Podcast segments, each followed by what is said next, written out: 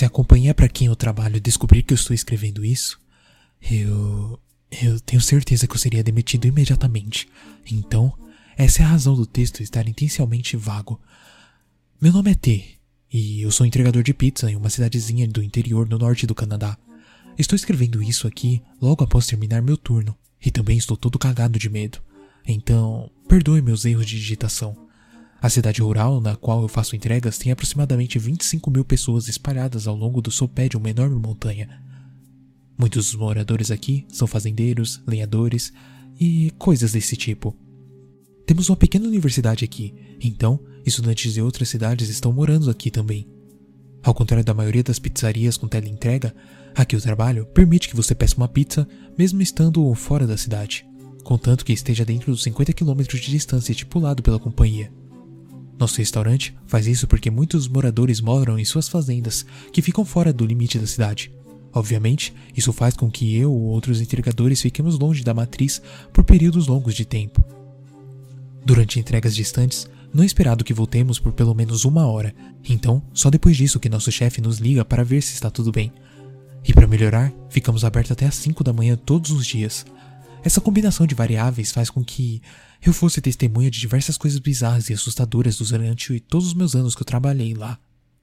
Eu nunca contei para ninguém sobre, mas depois do turno de hoje, eu preciso tirar isso do meu peito.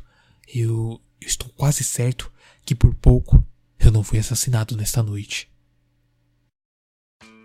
A noite de hoje começou como todas as noites da terça-feira. Eu estava recebendo uma miséria de gorjetas e me tornando cada vez mais depressivo a respeito da minha carreira como motoboy. Naquele dia, eu já tinha feito diversas entregas fora da área para aqueles malditos caipiras que não me deram nem moedas de gorjeta. Quando o computador da loja apitou informando que havia uma nova tela entrega, eu já tinha certeza que seria fora da área. Obviamente, era uma casa que nunca tinha feito pedido antes, que ficava a exatamente 50 quilômetros do nosso ponto. Eu confesso que eu fiquei um pouco irritado por ter sido exatamente 50 quilômetros, mas quando eu olhei o alerta de pedido especial, eu me senti um pouco melhor. No alerta dizia: grande gorjeta se as seguintes instruções forem cumpridas.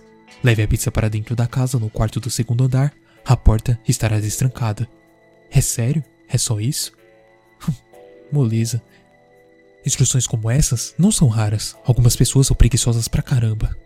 Emocionado que finalmente receberia uma gorjeta decente, eu saí de lá em velocidade recorde com o meu carro.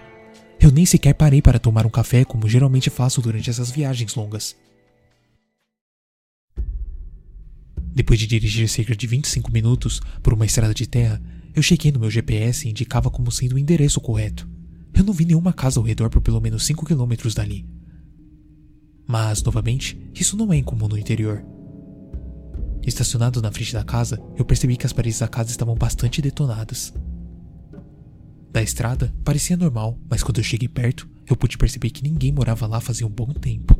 A casa tinha dois andares, com um telhado faltando, algumas telhas e várias janelas quebradas. E para melhorar, a porta da frente não estava lá nem para contar a história.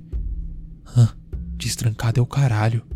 Eu sussurrei para mim mesmo enquanto abria a porta do meu carro e andava até o outro lado do carro para pegar a caixa de pizza. Enquanto eu fazia isso, eu ouvi um barulho que fez todos os pelos do meu corpo se arrepiarem. Da janela do segundo andar, na extrema esquerda na qual ficava o quarto que eu deveria ir segundo as instruções do cliente, eu pude ouvir uma risada baixa. Mas o que me deixou tudo cagado é que não era uma risada normal. Do tipo, achei alguma coisa muito engraçada.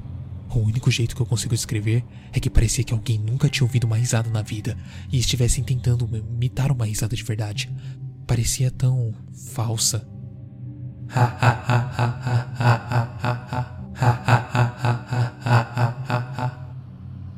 Todo borrado de medo, eu fui até a porta e soltei um, rolar, fraco.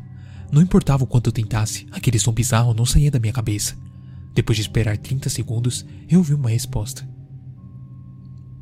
Estou faminto, venha logo. Garanto que ouvindo isso você acha a frase bastante inofensiva, mas o jeito que, seja lá o que estava lá em cima falou, fez com que eu começasse a entrar em pânico, só de pensar em entrar na casa. O jeito que a frase foi dita foi tão inumana e tão errada. O ritmo da fala estava descompassado e parecia muito tenso. Eu não preciso dizer que eu não fiquei lá para descobrir quem estava no segundo andar. Eu derrubei a pizza no chão e saí correndo o mais rápido que pude. Apesar de estar contando isso agora para vocês na segurança da minha casa, eu ainda estou tenso e com muito medo. O que você acha que era? Eu sou um cagão por não ter subido lá? Provavelmente era só um velho gordo que não queria se levantar da cama? Bom, eu não sei. Bom, novamente eu peço desculpa pelos palavrões. E essa foi a primeira história.